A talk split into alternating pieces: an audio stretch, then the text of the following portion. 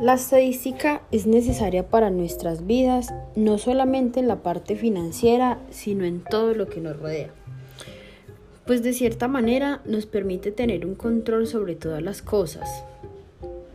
Em, puede ser desde una empresa, teniendo como balances y estudios para vender sus productos o servicios, hasta mi vida personal, porque yo puedo tener control y saber qué me gusta y qué utilizo y con qué frecuencia utilizo estas cosas y gasto más sobre estas.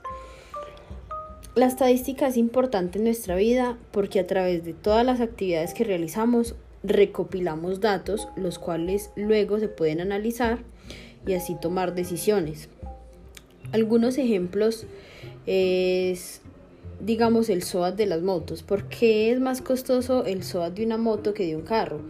porque pues estadísticamente ya se sabe que, los, que las motos se accidentan más que los carros y pues hay heridos más involucrados ahí.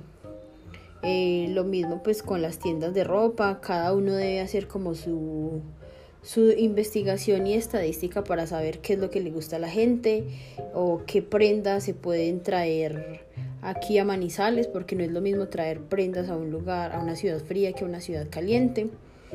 Y por ejemplo ahora con la pandemia eh, es muy importante pues la estadística porque nos dice cuántas camas hay en UCI ocupadas o qué cantidad de población es la infectada y cosas así.